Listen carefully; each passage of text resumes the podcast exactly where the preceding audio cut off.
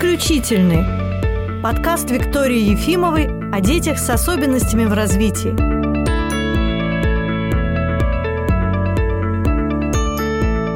Друзья, добрый день!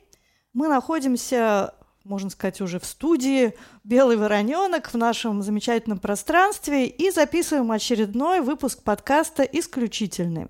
Сегодня вместе со мной Елена Ивановна Николаева, профессор, доктор биологических наук, заведующая кафедрой возрастной психологии и педагогики семьи РГПУ имени Герцена. Здравствуйте. Мы сегодня поговорим о самых маленьких детях, первый год жизни. А что можно делать, чтобы в будущем все было хорошо? Мы поговорим о наиболее типичных ошибках, которые делают родители. Ну, например, когда они думают, что все проблемы, которые есть с детьми, они будут в будущем – и когда ребенок рождается, и вдруг возникают эти проблемы, это вызывает большие вопросы у них. Это первое. И второе представление многих педиатров, которые сейчас помогают родителям, они основаны на исследованиях, которые были сделаны в 20 веке, а мы сейчас их пересматриваем. Дело в том, что одно из самых первых исследований, которое было проведено в 20 веке, привело к выводу о том, что нейроны не делятся. То есть ребенок рождается с окончательным количеством нейронов, и в дальнейшем количество нейронов только уменьшается, а увеличиться не может. То есть из этого получается вывод, что ребенок это в плане мозга уменьшенный взрослый. Все то же самое, только его мозг чистый лист, который... Который ухудшается. Ухудшается только со временем. Моментом, да. да. И это, безусловно, требовало от педагогов и от воспитателей каких-то определенных действий. Это первое. Через некоторое время одно из первых исследований Альтмана, который обнаружил, что нейроны делятся, его это потрясло, он опубликовал статью, ее никто не заметил. Но уже в 1998 году была опубликована статья, где говорилось, что деление происходит регулярно, но появляются нейроны не из нейронов, а из специфических таких клеток, которые называются плюрифункциональные. Они остались у нас – с вами с того момента, когда мы были в утробе матери. И некоторое количество таких клеток есть в боковых желудочках, то есть определенные места, где они есть. И зубчатая извилина – это гиппокамп, висок. И вот они там присутствуют, и при определенных условиях начинается деление.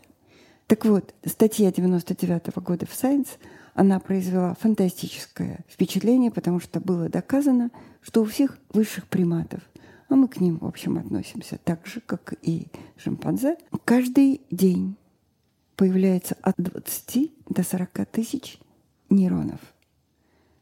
Наверное, у многих из вас сразу появится энтузиазм в связи с этим. Должна сказать, что это всего лишь 6% от нашего мозга. То есть это много, но это не так много, чтобы возместить все то, что гибнет. Но даже э, вот эти вот клетки, которые появляются, и да, было показано, что оно происходит на протяжении всей жизни. Ну, то есть происходит некий более сложный процесс, нелинейный, какие-то клетки гибнут, какие-то возникают, и э, как раз мы будем говорить о том, что это происходит частично само по себе, запрограммировано природой, а частично с нашим участием. А вот как выглядит наше участие? Дело в том, что да, нейроны появляются. Вот эти 6% каждый день. Но дальше возникает процесс селекция. Одни остаются, другие нет. И вот будут они у нас жить или не будут, зависит от нашего поведения. Если это маленький ребенок, то это прежде всего сенсомоторная интеграция. Что такое сенсомоторная интеграция? Это нужно ребенку соединять разную а, сенсорную информацию и обязательно с двигательной активностью. То есть мы с вами запеленали новорожденного ребенка. Это одна ситуация, а вторая ситуация – ребенок свободен, он двигает руками, нам кажется, что это бессмысленный процесс. На самом деле ребенок определяет, рука принадлежит, он не называет это. Вот это принадлежит ему или это внешняя часть. В какой-то момент Мозг понимает, что он это может объединить. И он может этим управлять. Это важнейшая вещь. Можно я влезу? Я просто вспомнила по ассоциации, что очень часто сейчас ведутся споры, пеленать, не пеленать, разные там бывают ситуации. В одной книге по-моему, она называлась «Химия любви». Ну, книга про мозг. Было рассказано о том, что была теория, очень популярная в зарубежной психологии, о том, что русские люди очень агрессивные и выбирают жестких лидеров, потому что в младенчестве их туго пеленали. И авторы, я уж не помню, Ранкур конечно. Лаферраж. Да? О, Елена Ивановна помнит. Книжка называется «Рабская душа России». Ага. И там было написано, что э, дети в туго запеленутые испытывают такое отчаяние, злость, э, что это сохраняется на всю жизнь и накладывает отпечаток на их характер. Но другой великий психоаналитик Эриксон говорил, что выразительные глаза русских Потому такие выразительные. Тоже потому, что, что их ничем другим ребенок выразить свое отношение к миру не может. Вы представляете, весь мир озабочен тем, пеленаем мы или нет детей. Но дело в том, что я уже даже про это рассказывала, когда в 2012 году приезжала сюда, в Россию, Ула Кислинг и проводила первый семинар по сенсорной интеграции, и когда из зала задали вопрос, до какого возраста можно пеленать детей, переводчица даже не смогла ей перевести на немецкий, потому что она 10 раз переспрашивала и говорила, что это, что вы имеете в виду. И тогда я с первого ряда сказала там, ну как мумия. Она говорит, до какого места? Я говорю, вот до сюда. Она сказала, зачем? Совершенно верно. Значит, я все-таки, исходя из этих данных, предложила бы девушек пеленать для красивых глаз. Ну, хотя бы сколько-нибудь. А молодых людей все-таки бы отпустила. Пусть машут руками. Пусть машут руками. И ногами. Значит, а дальше совершенно потрясающий эффект, который не осознает огромное количество людей.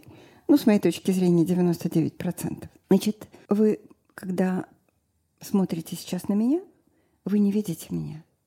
Вы видите картину, которая находится у вас в мозге. И мозг создает иллюзию, что вы видите нечто вне вас. И вот эта картина, которая находится вне вас, она опирается на ту информацию, которую вы получили от разных рецепторов. Но скорость движения, ну, например, я касаюсь стола, скорость движения информации тактильной в мозг одна, зрительной другая, слуховой, ну, я, например, еще пою при этом, третья.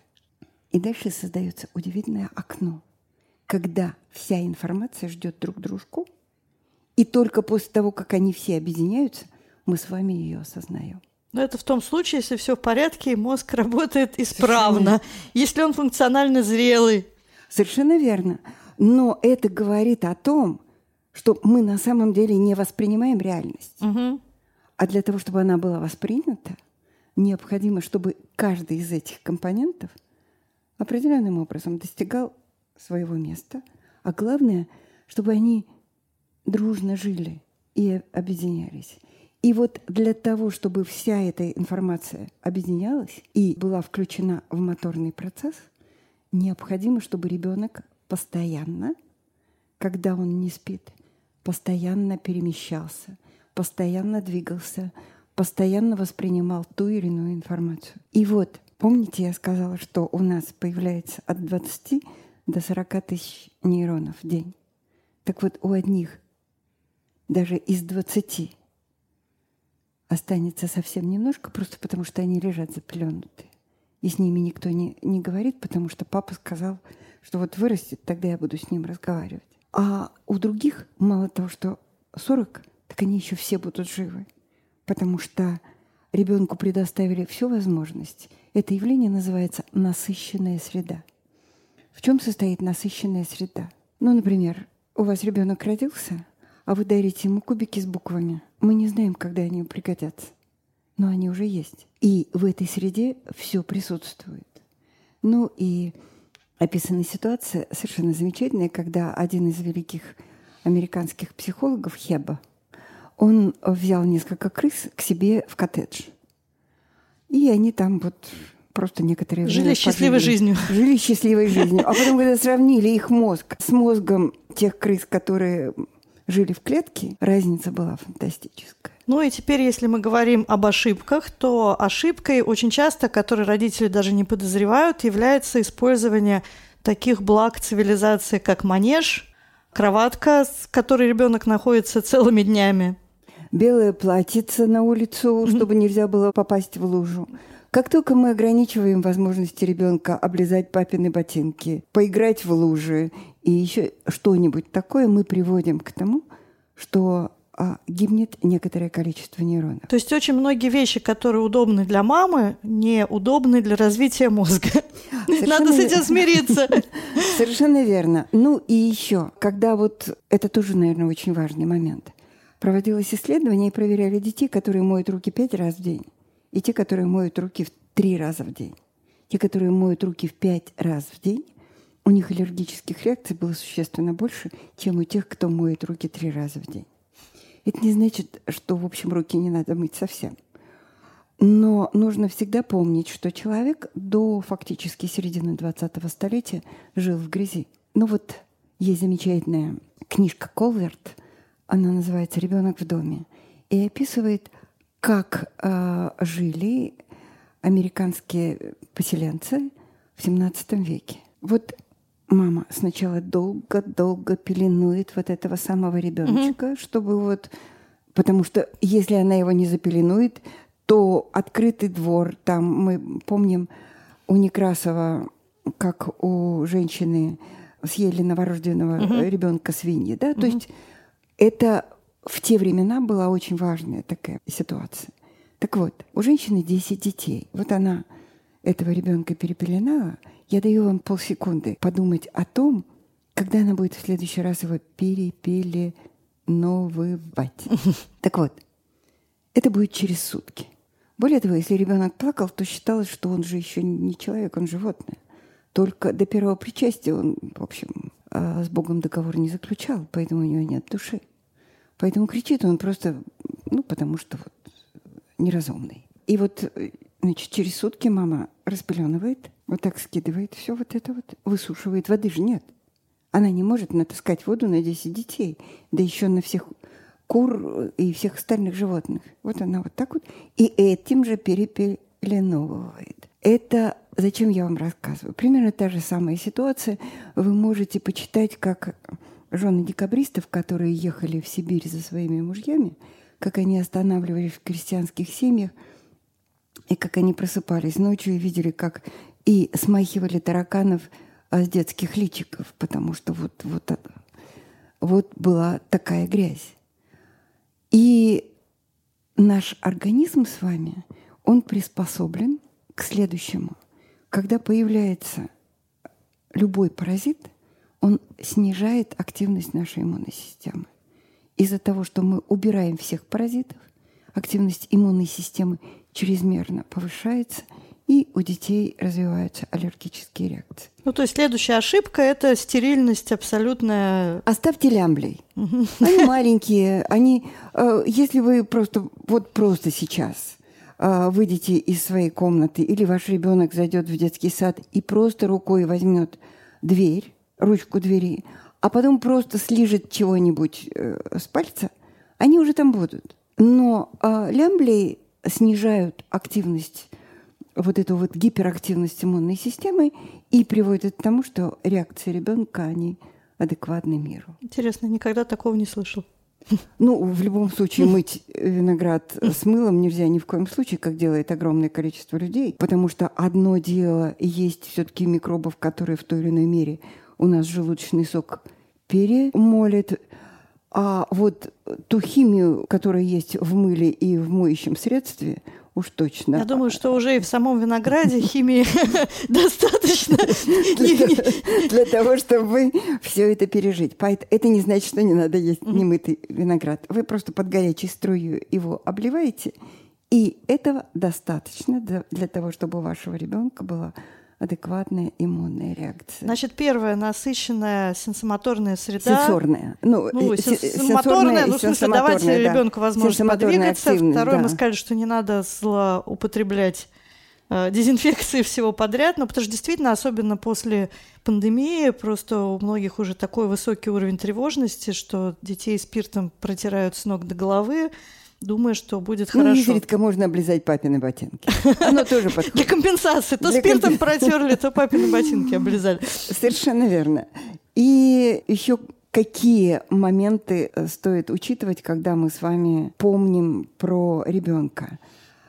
Самое важное, что готовит стрессовую систему ребенка в будущем, это уже доказано, это связано с тактильным взаимодействием.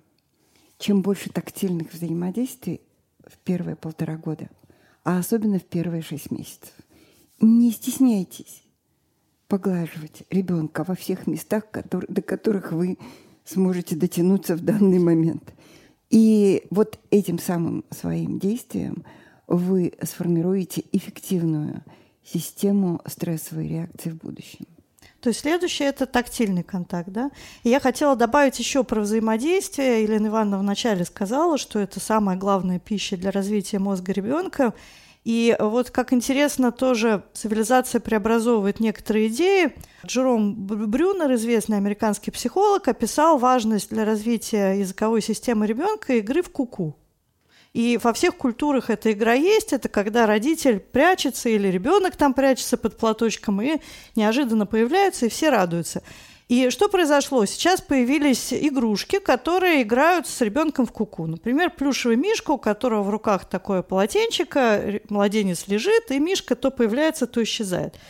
Но здесь вопрос, с кем должно быть взаимодействие для того, чтобы ребенок развивался. Не этот мишка, который, безусловно, на какое-то время привлечет внимание, не мишка на экране э, планшета. Не заменят маму и папу. Идея в том, чтобы зрительный контакт, э, контакт языковой был именно с человеческим Мимика. существом, с мимикой, с живой. Да. да. С мимикой, с артикуляцией. Когда мы заменяем родителя на такую игрушку, радуюсь, что очень хорошо можно отдохнуть и расслабиться, мы не те связи строим в мозге, которые нужны ребенку для дальнейшего нормального функционирования, развития, социализации. Ну и, наверное, последнее, да? А, мы же наблюдаем сейчас просто эпидемию материнского выгорания. И это одно из самых страшных явлений, когда мама все время с ребенком, она все время с ребенком, только она с планшетом, а ребенок не отводится ни в детский сад, ни с ним никто не занимается. И так ребенок тоже с планшетом. И ну, ребенок тоже с планшетом, да? И здесь вот эм, по поводу планшета. Правда, должна сказать, что мы э, сейчас имеем грант, и только в конце следующего года я смогу сказать, сколько времени должен проводить ребенок дошкольного возраста, потому что мы сейчас этим занимаемся, угу. а, с планшетом. Но уже проведено фантастическое исследование, где говорилось, э, стали изучать геймеров 80-х годов, то есть те, которые первые стали играть в игры. И прошло уже много времени, и поэтому с 80-х годов до нашего, то есть 40, 40-летний лонгитюд можно было посмотреть.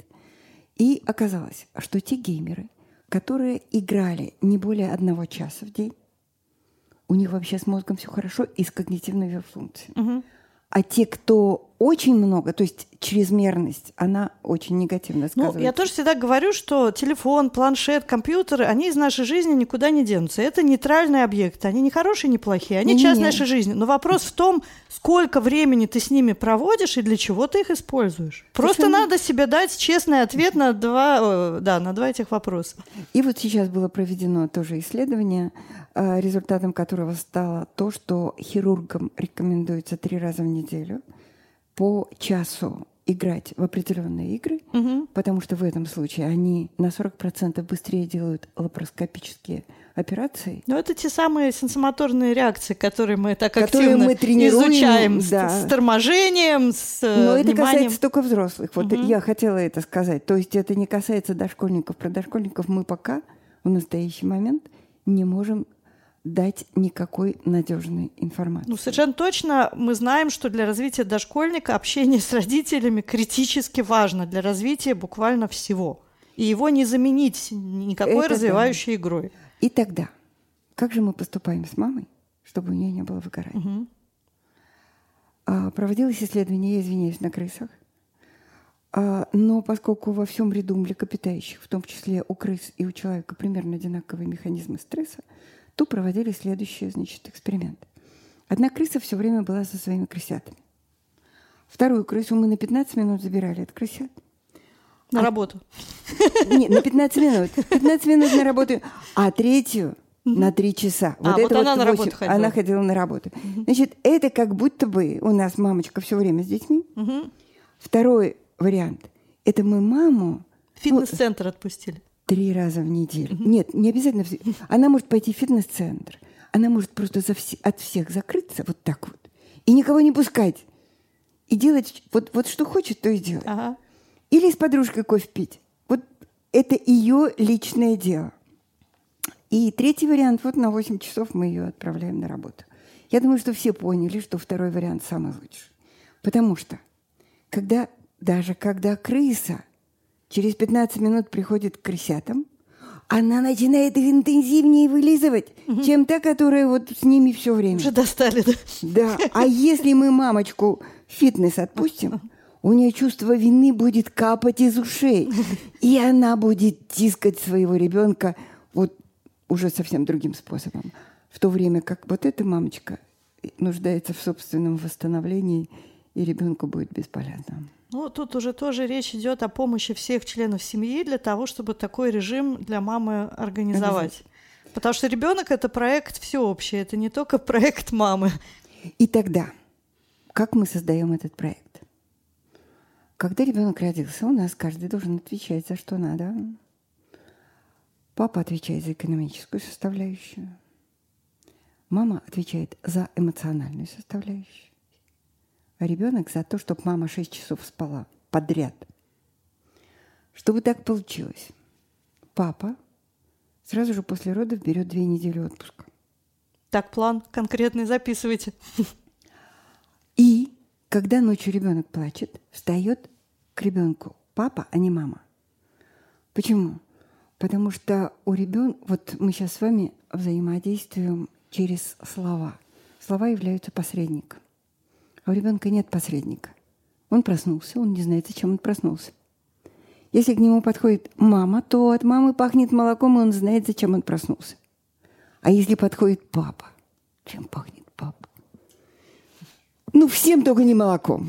Поэтому ребенок не знает, зачем он проснулся. Папа ему там водички даст.